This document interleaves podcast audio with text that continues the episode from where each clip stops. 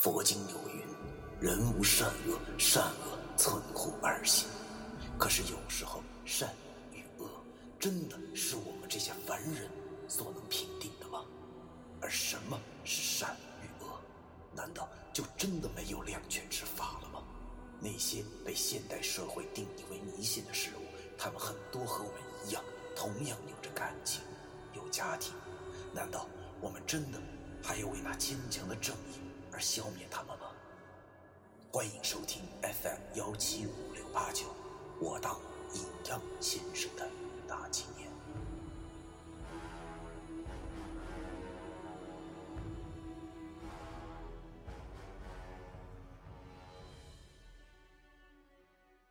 第一百五十章：北上列车上。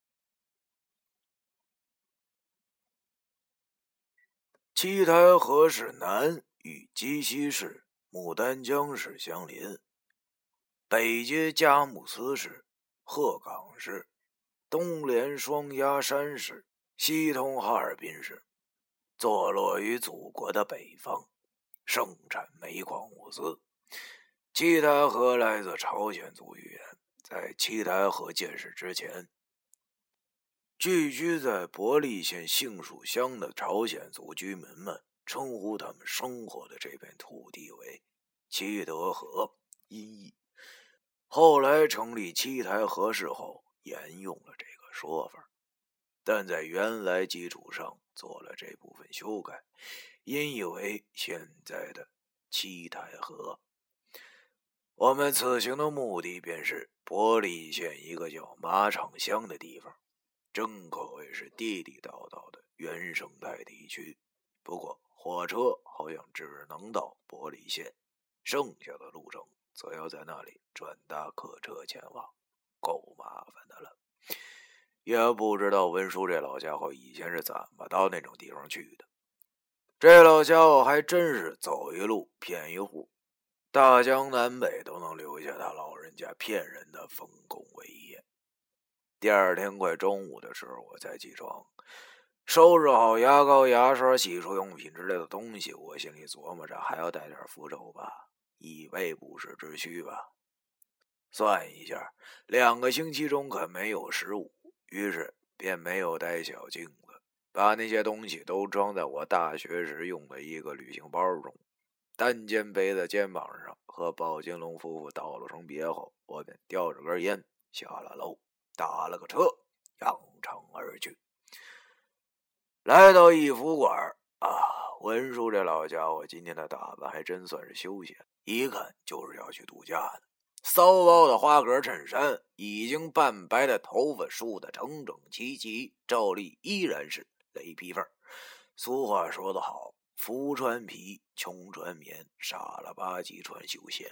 文叔的穿着让我感到很是欣慰。这种老神棍现在心情好像又恢复了，见我来了，冲我点了点头，问我的东西都带齐了吗？我点了点头。还好，哥们儿，我的背包比较大，文叔又让我带上了他一些工具，包括罗庚、卷尺、粘了米汤的纸钱、朱砂、铜钱剑之类。这些东西还真是不是一般的沉呐，背在肩膀上，压着双肩生疼。一切都弄妥当了，已经是下午两点多了。我们坐的车是七点多的 K 七零二六，还有五个小时呢。于是文叔先让我休息一下，然后自己便笑容满面的打开了电脑，玩起了斗地主。可能他知道。上山是不可能有网的，所以这两个星期基本没得耍，所以先玩个痛快再说。我哪能休息啊？这老家伙光想着斗地主了，也不想想走这么多天，满屋子的菩萨，不先上炷香行吗？于是，我拿出了一把供香，毕恭毕敬的每位菩萨都上了三炷。我心里默念道：“菩萨保佑啊！”但愿这次可千万别再出什么事情了。上完香，我望着文书，正带着猥琐的笑容，连哄带诈。看到这一幕，我笑了。哎呀，这老东西恐怕还不知道车上我俩对面坐上的那两位是谁吧？如果让他知道了的话，不知道他还会不会玩的这么嗨皮。这段时间我没什么事儿做，也不知道石头现在有没有课，我也不管那么多了，给他发了条短信，告诉他我和老易要消失两个星期，等回来再联系。没过多久，石头便回了我条信息，字很少。很符合这小子的风格。一路顺风，有什么事儿电话联系。收起了手机，我从包里拿出了一包薯片，又从老神棍的书架上翻出了那本《藏经》。毕竟有备无患，读一下总是没有错的。说来这事其实也挺讽刺的。要知道我上学那会儿。可是属于就连看漫画都不看字儿的时候，没想到现在竟然捧着本文言文奋力的阅读。人呢，果然都是被逼出来的。要说白白的阴阳先生中也出过很多人才，这西晋时期的郭敬纯便是此行的佼佼者，精通地理阴阳之学说，平生做了不少寻常人。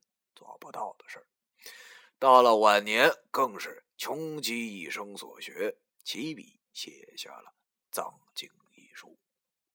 书中可谓字字珠玑，所包括的墓葬之法的门道，足够后世人研究的了。正经的一本书，养活了不少此道先生，以及刨坟盗墓者之流。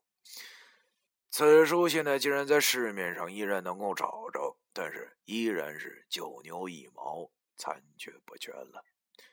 文书这本古书啊，虽然比那些网络上的藏经要全，但也是残缺之本。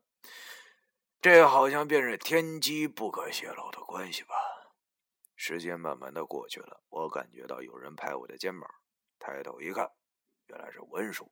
这老家伙已经准备好了。他和我说：“快到点儿了，准备出发吧。”我抬头一看，呵，可不是嘛，已经快六点了。文叔见我正在读藏经，于是他笑着对我说：“行啊，知道学习了，这么想啊就带着吧，别弄坏了就行。”我点了点头，这正合我意。于是我便把这本藏经塞到了我那包中。然后背上背包和文书走出了门，把门锁上后，我俩便走到路旁等出租车。说来也巧，对面一服馆那两位竟然也在前头等出租车。文书见到林叔那个老茬后，冷哼了一声，然后走到了路边，却没有看林叔，却对我大声说起了话：“哎呀，我说今天怎么这么晦气呢？”原来是出门竟然碰上扫把星了。林叔和老易都听到文叔说的话，这才发现了不远处的我俩。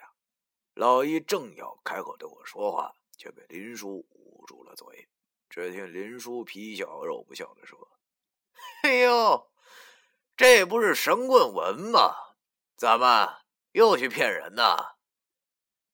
文叔听到林叔挤兑他，气得他嘴角都有点斜。但是他还是忍住了，冷笑的对林叔说：“ 你说你这事儿弄的，本来甄老先生只是想请我去帮他打理祖坟的事儿，但又不好伤了某人的面子，所以就象征性的问了问某人。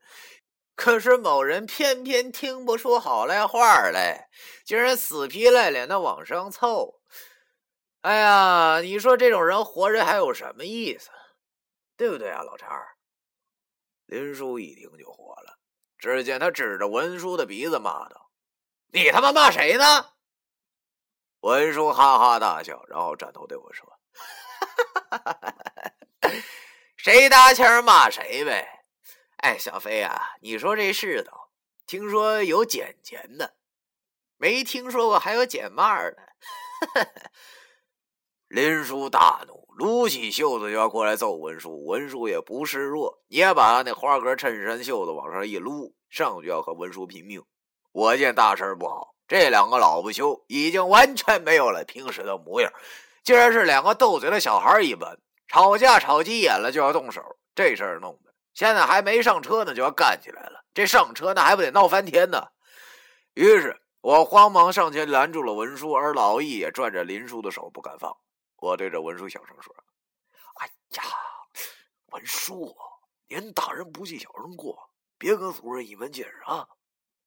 文书就对我喊着：“别拉着我，今儿不给他点教训，他就不知道我是谁了。让开！”明显老易也很吃力。他拽着林叔的嘴也不老实，他喊着：“什么给我来这套？你哪次答应过我了？”于是，两个老家伙又是你一句老叉我一句杂碎的骂了起来。路旁的人都挺惊讶，我和老易都脸红了。跟着这两个老神棍丢人，也不知道他那俩老雇主们如果看到他俩现在这造型的话，心里会怎么想。好在。